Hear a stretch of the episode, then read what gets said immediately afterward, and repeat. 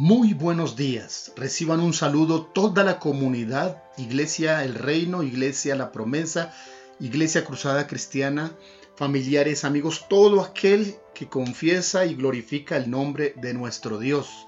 Familiares, amigos, sean bienvenidos a este tiempo de devocional. Esta semana muy especial para unidos buscar al Señor. Hoy más que nunca Dios nos da la oportunidad por la situación actual de vivir unidos, de hacer esfuerzos, de manifestar cordialidad, de manifestar solidaridad.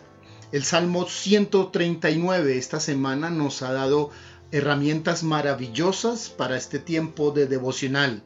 Vimos anteriormente dos primeras partes de este salmo, compuesto por David donde se exalta la omnipresencia y la omnisencia de Dios. Primero, Dios conoce todos mis secretos. Y en segundo lugar, no hay lugar donde pueda esconderme de Dios. Vamos ahora a ver las últimas partes, la última parte, la tercera parte de este salmo, eh, que la llamaremos Soy perfecta creación de Dios.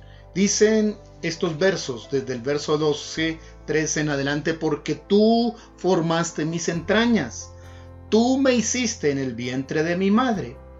Te alabaré porque formidables, maravillosas son tus obras, estoy maravillado y mi alma lo sabe muy bien.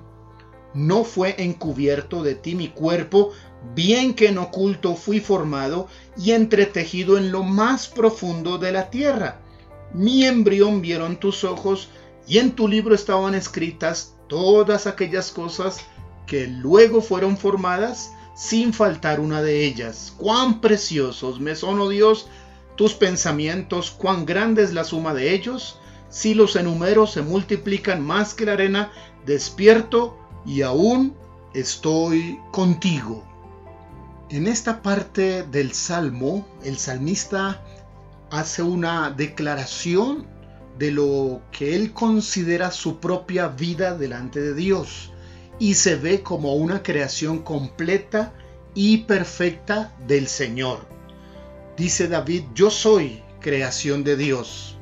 Él quiere ayudar y él quiere entender que no es un error, no es un accidente, no soy un descuido, no soy un colado como algunos dicen, Tampoco soy un mal paso de uno de mis padres, soy creación de Dios. Y lo está diciendo David, quien en su niñez y en su juventud fue menospreciado por su padre, fue hecho a un lado, se consideró un hijo bastardo, un, pecado de, de su madre. Él ahora, como salmista, como adorador, no está eh, lleno de venganza, sino que se alegra de verse a sí mismo como una perfecta creación de Dios. Él escribe, estoy maravillado. Así que Él es una maravilla creada por Dios. Dios me hizo y no ha fallado. Su perfección y su sabiduría están impresas en mí. Usted debe ser alguien que debe reconocerse a mí, sí mismo como lo que es, la perfecta creación de Dios. No es un accidente, no es un error, no hace falta nada. Eso significa que Dios lo ha hecho de manera completa. Tal vez en el transcurso de la vida perdemos cosas, pero todo me lo ha dado el Señor, todo, sin faltar ninguna de ellas, Dios lo colocó en nosotros. No necesitamos desear ser diferentes, no necesitamos compararnos con lo que otros son. No necesitamos competir con otros. Necesitamos reconocer la perfección de Dios en nosotros, aceptarnos como somos, amarnos y encontrar el propósito con el cual fuimos creados. Este hombre, este adorador, David, quien se apasionó por ser experto en Dios, entendido en Dios, se ve a sí mismo como la perfecta creación de Dios y alaba a Dios por lo que Él ha hecho y por lo que Él hace para honrar el nombre del Señor. Ahora, en la segunda parte o última parte del Salmo, el salmista solicita a Dios un examen. Es extraño que un alumno le solicite a su maestro una prueba, un examen. Pero ocurre con alumnos que se sienten preparados, que saben el contenido, han estudiado y quieren, quieren eh, que realmente se pruebe cuánto saben de la clase que han estado recibiendo. Esta solicitud un poco extraña de parte del salmista nos enseña que nosotros deberíamos solicitar a Dios también un examen. Es un examen no de tipo de conocimiento racional, ah, es un examen espiritual. Examíname y ve si hay en mí camino de perversidad. Este examen que pide eh, David tiene carácter espiritual. No está hablando de los logros, está hablando de su ética, de su comportamiento, de lo que él ha sido delante de Dios. Es posible, dice David, que a él se le hayan escapado cosas y que él esté creyendo que es muy bueno, pero que en realidad hay algunas fallas a corregir. El propósito de esta solicitud es descubrir fallas y corregirlas.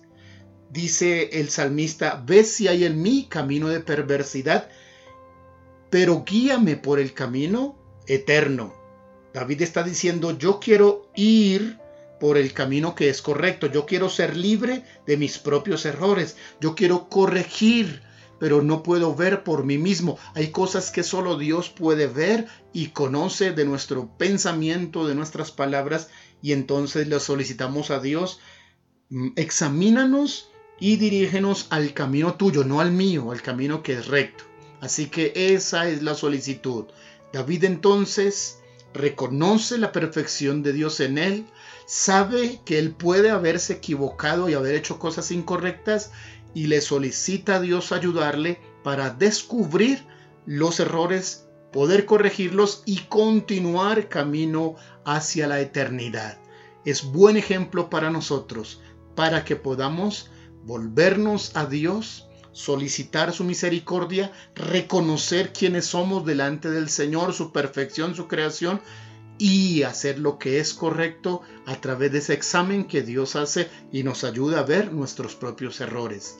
Pida hoy un examen y reconozca en su vida la perfección de la creación maravillosa de Dios.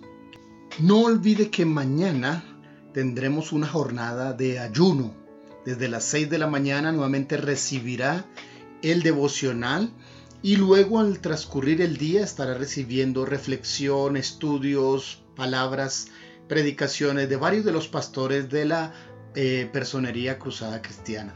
Así que prepárese y mañana unidos delante de Dios para pedir que esta pandemia cese y que salgamos de manera pronta, rápida y milagrosa por la misericordia del Señor.